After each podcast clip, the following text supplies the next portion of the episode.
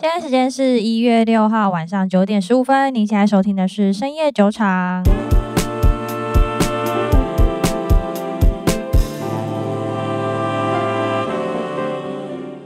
Hello，大家好，我是瑞娜。Hello，大家好，我是 Maggie。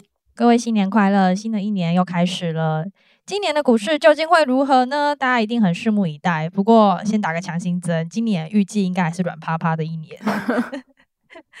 对，除非大家可能去什么庙里，拔不会拔到一个什么发财金。像我去年去拜拜的时候，就有问到神明，神明就跟我讲，你今年都不会赚钱，但是你会替别人赚钱，真的非常显灵呢。所以，请大家不要小看神明的力量啊！那今年过年，大家依然可以去拜拜看，看你今年的财运是如何。不过，就股票市场来看呢，我们就没有到那么乐观，但也没有到非常悲观啦。因为毕竟我们之前就一直有在讲，股票市场本来就是会有周期性的循环。我们还是要来讲一下，说二零二三年进入股市的人，不管你是新人、老手还是资深的投资者，嗯、呃，有什么样的一些方向可以去参考看看。所以，我们就先来讲一下，说二零二三年大家共同认知还是会是一个熊市，对吧？嗯，就算不是一个熊市，它也是一个先抑后扬的状态。但在熊市之中，我们做的事情除了摆烂之外，还有非常多可以抓住机会的方式。嗯。真正进入主题之前，我觉得可能应该有蛮多人看过《华尔街之狼》的片段，就是有一个片段叫做 “Sell me the pen”，就是你来跟我推销这支笔。嗯哼，正常人他拿到一支笔，如果说我今天给了你一支笔，正常人他拿到那支笔的思路是，我要去直接推销说这支笔有多好，这支笔可以拿来签名，这支笔可以拿来记笔记，这支笔可能上面有孔钉诶。嗯哼，可是正常来讲，很多人听了这么多推销的呃讲法。你还是一样找不到你一定要买它的理由，对，你的需求没有被激唤出来。对，那所以如果说今天是一个很擅长推销的人的话，他可能会去从这个客户的角度入手，他会去创造说你对这一支笔有需求的一个情境，去勾起客户的购买欲，就是制造你的需求。嗯，没错。那这个东西叫做底层逻辑啦。其实为什么今天会从以这个片段当做一个引子？其实因为有些时候，就是你从不同的角度去切入这个问题的时候，你会得到完全不一样的解答。那所以，对于二零二二的熊市的这个问题，如果我们在二零二三可以跳出这个问题的框架，那或许这个问题它就不再是一个问题。对，就不要再执着说，哎，熊市一定会赔钱或什么的。我们直接跳出这个框架。看看除了你所想到那些比较悲观的情况之外，还有什么样的想法你是没有想过的？嗯，回顾二零二二，其实二零二二真的没什么好回顾，就一整年都在跌啊。对，就一整年都软趴趴摆烂，然后每天都在跳水，跳完水可能又云霄飞车一次，然后继续跳水的状态。对，那即便到今天，你还是一样不知道它是不是个底。对，很多人就会讲说，现在的熊市还远远不到谷底啊，你现在进场投资就是一个傻子啊。嗯哼，也有一部分的人已经把资金撤出了股市，他在观望。对。那可能也会有人问说，那我为什么要在熊市还在熊市的时候左侧接飞刀？对，为什么不等股市已经确定反弹的时候再进场，不是很好吗？对，所以等一下会问两个问题来帮助大家理解为什么熊市是一个最好投资的时机。嗯哼，第一个问题就是，呃，你觉得股票会不会重新回到最高点并突破它？那这个股票我们讲的是美股市场哦。我觉得当然是会啦，不然我干嘛现在投资？对，可是呃，可能会有一部分的。人熊市跟牛市的定义没有概念。我们对于熊市和牛市的定义是，标普五百指数下跌超过百分之二十的话，就是进入熊市。那从一九五六年到现在，呃，二零二三的，嗯，美国股市一共经历了大概十二次熊市和十二次牛市。嗯哼，美国牛市的平均时间是五十四个月，熊市的平均时间是九个月。嗯哼，那最长的一次熊市时间大概是三十九个月。嗯，牛市的持续的时间是熊市的六倍。嗯，所以是牛长熊短的这样一个特色。嗯哼。那熊市的时候，标普的平均跌幅大概是二十八趴。嗯哼，所以大家来猜猜看，在过去这一年，二零二二年，它有没有达标了熊市的平均跌幅跟平均时间？我自己是觉得有啦。对，因为其实过去一整年的跌幅大概是百分之二十七，其实离百分之二十八已经不远了嗯。嗯，对。那时间其实是十二个月，整整一个一整年都在跌，那也超过平均九个月的时间。这样算下来，是不是还有一趴可以跌啊？呃，对 OK 哈，大家皮绷紧一点。所以，我们回顾一下整个 S M P 五百的历史的成长曲线，你可以看到这一百二十年间哦，嗯、它不管发生什么重大危机下跌，它最终都是涨回来的。嗯哼，那所以，我们是否可以期待一下？我们第一个问题的答案就是股市会重新回到高点，这件事情是可能性非常高。应该说，如果你相信股票最后一定会持续上涨的话，这就是必然的事情。除非你投资的那个国家消灭了，当然这是我们等下后面再会讲。对，那我们来简单算一下数学。嗯，如果现在股市从高点下跌到今天，今天为止是百分之二十趴的跌幅。嗯，如果我们要回到股市的高点，我们需要股市上涨百分之二十五才会回到高点。嗯哼。就其实我们是需要更高的涨幅才可以回重新回到这个高点的，所以可能有些人投资人会就会认为说，熊市你需要更强劲的上涨动力才会转转为一个牛市。嗯，所以心态上来说，就是很多人会比较不愿意在熊市上做投资。嗯哼，好，那我们先得出第一个问题是这个答案，就是你认为是有可能会重新回到高点的。那我们就来看第二个第二个问题，就是你认为需要花多长的时间？可以回到最高点。我觉得你刚刚都说了，三十九个月是最长的熊市，嗯、最长最长。好，我们突破历史的新高好了，那就是四十八年好了，呃，那就是四十八个月好了。四十八年，四十八个月。嗯，我先以三年为估算好了，因为三十六个月跟三十九个月其实只差三个月。嗯哼。那所以，如果是以三年来估算，每年的年化报酬以复利来计算，你需要每年年化报酬是七点七二 percent 的收益率，嗯，才可以，就是在三年之后股市回到高点，嗯嗯。那其实七点七二趴这个数字，可能对于一般稳定投资的投资人而言，这个数字已经很不错了，嗯哼，因为这个数字刚好跟美国最新的十二月消费者物价指数 CPI 的年增率去做比较。它十月的 CPI 年增率是从七点七趴降到七点一趴，已经超过了通膨率了。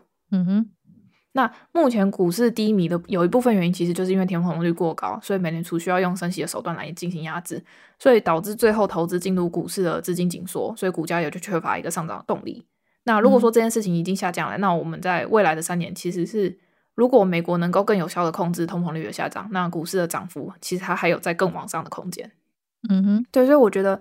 就是希望大家能够理解，说我们在解读熊市这道题的时候，我们选择的是另外一种思路。我们在熊市里面不是去计算说，如果再继续下跌，我们在股市中的账面损失会增加多少，而是当熊市转到牛市的时候，我在熊市中投入的每一笔资金能让我回报多少。嗯哼，所以今天的这个问题的解法是这样。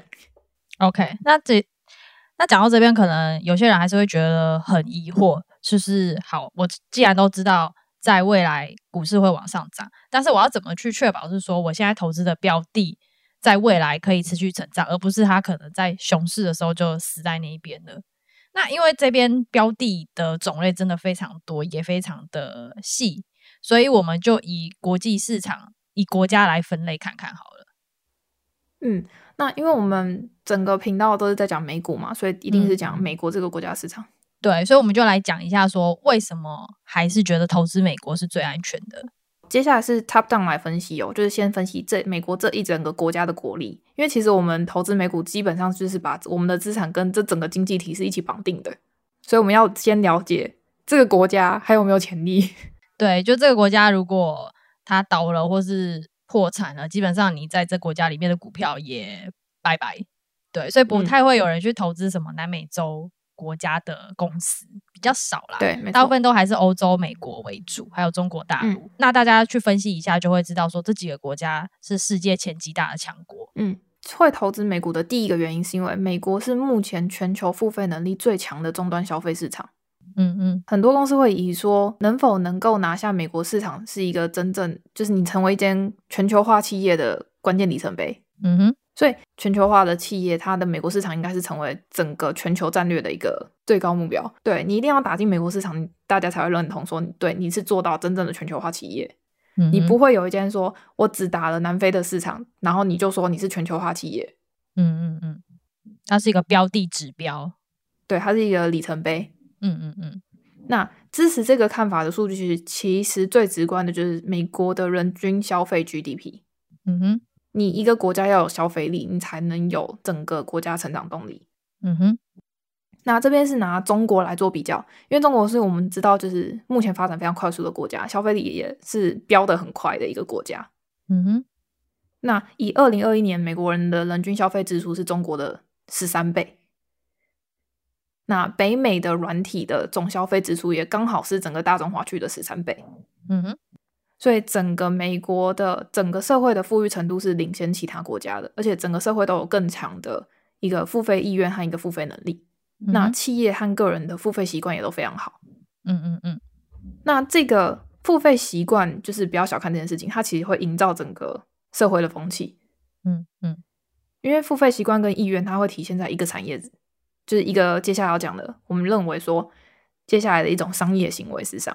对啊，这种商业行为其实它就是商商商业模式，其实就是 SaaS。嗯，我们来讲一下付费习惯这件事情好了。嗯，嗯，我们举个简单的例子，呃，像如果你去比较台湾的 YouTuber 跟美国的 YouTuber，为什么美国 YouTuber 就是比较可以活下来，那台湾的就比较难？因为它的受众的付费习惯，对，就是台湾，呃，你们自己也凭良心想想看，你很喜欢的一个艺人，或者你很喜欢的一个创作者，你真的会每个月去抖内他吗？对，然后再撇除这件事情来讲，台湾人对于付小费这件事也没有一定的文化在，但是在国外这个是非常流行的，嗯、没错。对，所以这个付小费、付服务费以及用金钱支持他人的这种消费习惯，就会大大的影响整个经济的模式。对，所以我们现在就要来讲到其中一个经济模式，叫做 SaaS。对。因为美国它提供了这样子的环境跟风气，所以以目前全球范围来看，最优秀的 SaaS 公司它也是来自美国。那 SaaS 公司，我们之前有讲过好多间公司，比如像 Adobe 啊、Snowflake 这些都是 SaaS 公司，大家可以回去听听看。嗯哼。那这么理解好了，SaaS 的商业模式其实有点像是高速公路的收费站，你初期建制的成本跟销售成本非常高，但是你建设好之后，就是每年或每个月都可以收那个 recurring 的费用，就是经常性的反复发生的这个费用，而且是稳定的。只要你和客户建立的使用习惯不变，那基本上就是一种躺赚的收入。对对对对。那举例来说，像是 Snowflake，它现在目前最大客户之一叫做 Capital One，每年能够贡献接近将近五千万美金的 ARR。嗯。那 Databricks 也目前累积了很多个就是千万美元等级的 ARR 的客户。嗯哼。所以像是 AWS 啊、Azure 啊这种公共云端的厂商也是。很常签下那种上亿等级的美元的合约，嗯，所以像这种商业模式在美国已经非常的已经盛行了。嗯，从二零一九年的疫情，它其实加速了整个远程办公跟一个叫做 hybrid work 叫什么呃混合办公的一种趋势。嗯。那疫情结束之后，人们会不会返回办公室？这其实是一个问号。嗯。那我哥刚从美国回来，然后他是在亚马逊工作的。嗯然后他认为说，就是这种新型的办公方式是一种不可逆的，嗯嗯，他甚至有可能在未来是彻底颠覆公司的管理方式的一种行为。嗯、那为什么会跟就是呃 SaaS 做结合上的原因，是因为很多越来越多公司它其实就是缺乏廉价劳动力来执行这些任务，所以很多企业会愿意透过购买软体去减少人力的支出。嗯哼。比如说，我购买就是费用控制的会计软体，去解决报销的问题，嗯，或是购买比如说什么 CRM 的软体，去解决人资的问题。对，那你就会降低财务部门的总工总工作时间，然后你可以提高效率，然后你甚至你可以实时监控，因为人是做不到二十四小时实时监控的。那以往企业在处理问题的时候，基本上很多公司会选择新增一个部门的跟人员去专门处理这个问题，但是近几年来，就是人员成本太高。所以让企业放弃，就是你从内部开发，你转向去购买已经人家设计好的一个成熟的产品。嗯、那这种购买 SaaS 软体，然后来让企业管理效益最大化的模式，其实已经逐渐深入各大企业的生态里面。尤其是在美国，这件事情已经正在发生了。嗯嗯嗯，这是美国的第一个优势。呃，第二项美股市场的优势在于说，就是。对于全球大企业而言，美国市场的优先级是大于其他市场、其他国家市场的。嗯，很多跨国公司的营收，像是亚马逊啊、微软、特斯拉、Google 这些公司，它在美国本土的营收是占整体营收的百分之四十、四十以上。嗯，那依照利润贡献度来看的话，美国地区的用户的贡献度也是全球最高的。嗯哼，跟其他地区相比。嗯哼，那很多分析师预测的年增速，明年或者是未来可能年增速有百分之三十以上的公司，很多也是美国的公司。所以，以投资配置的角度来看，就是多关注美国市场，我觉得是一个不错的选择啦。那我们讲完了关注美国市场之外呢，今天其实这一集也想要来讲一下，是说在熊市的时候，我们可以把握住什么样的机会。所以，我们就要来讲一下在未来有什么样的赛道可以去投资。但先讲一下，这个赛道并不是说哦，我二零二三年进场，二零二四年就一定会赚钱这样子。这赛道是有点站在十年后的未来，或是二十年后的未来看现在这个时间点去投资的话，什么样的机会是比较有利发展的？就有点像是，嗯、呃，你好像坐时光机回到过去去投资亚马逊啊，或是 Apple、Facebook 等等这样子的公司，嗯。所以，我们就要来讲一下，说，诶，那趁着现在这个熊市的点，有什么样赛道的公司是值得我们去？不一定是说投资，而是去值得关注。呃，我们从一个观点来切入，就是我们来看看这些国际风投的基金，他们都押注哪些赛道？嗯哼，就像比如说，我去看了红杉资本、Inside、BVP、Iconic Capital 这间公司，Iconic Capital 这间公司，它是帮马克·祖克伯跟 Jack Dorsey 去做他们自己资产管理的一间公司。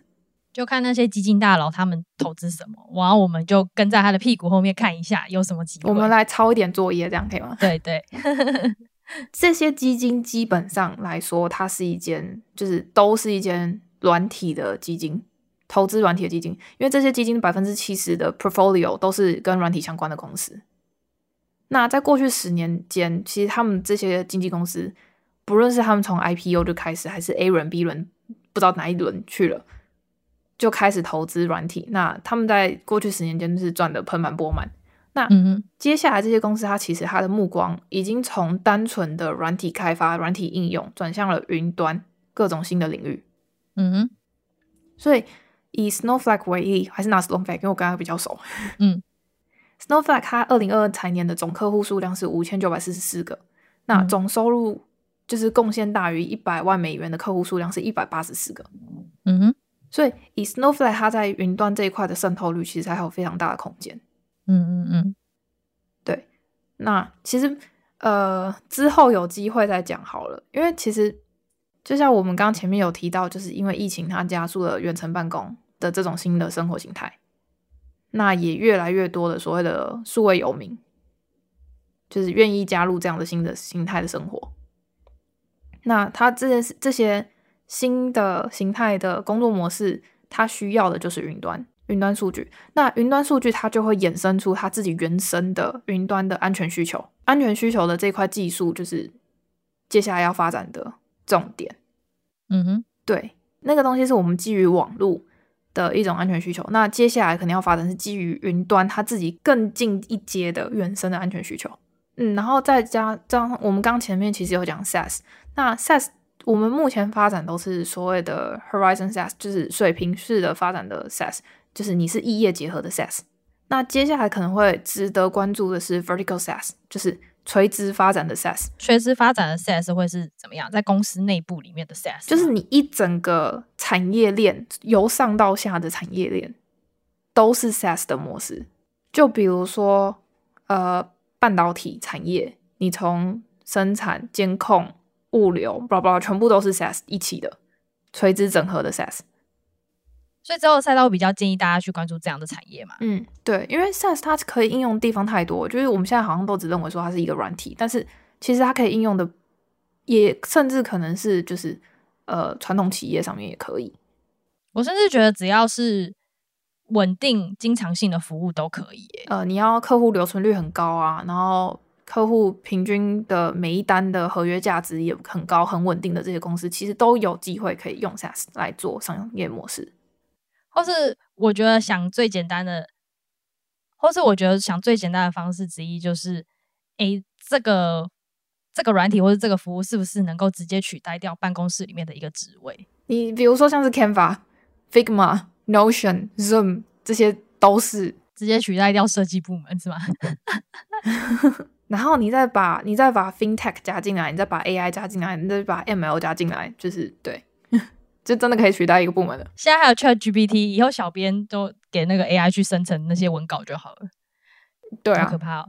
你就 你就负责，就是你就你接下来就只要一个一个人负责检查就好了，负责监督 AI 就好了。嗯，对，一个部门派一个人监督 AI 就好了。反正这一集我们就大概讲了一下二零二三年的一些，也不太能算展望啦，就是我们所看到比较有投资机会，或是有可以去嗯、呃、深度研究的地方。但还是要提醒一下大家，二零二三年势必会是一个不太好的局势，就可能还是继续熊下去。所以各位自己在资产分配上面还是要严加的管理，不要就听到我们说，哎，熊市可能是一个机会，然后你就把你身家 all in 进去了。就资产分配对还是最重要的。嗯，我到时候在 IG 上面放公式好，大家可以自己算算看。如果说你认为是跌四十趴，然后五年之后才回来的话，你可能可以怎么计算？你需要多少的回报率？嗯、然后你这五年需要多少？那这个回报率是不是你可以接受的？对、哦、对对对对对，对啊，就是大家可以去看看符不符合你的期待。如果符合的话，我觉得这件事情是可以做的。OK，好，那非常谢谢 Maggie 今天的分享。我们是深夜驻场，如果你喜欢我们的节目的话，记得订阅我们的频道并给我们五颗星好评。另外，不要忘记订阅我们的 IG，这样才可以看到 Maggie 所说的公式，你才可以计算你自己的东西。好，那我们就在下次见喽，拜拜，拜。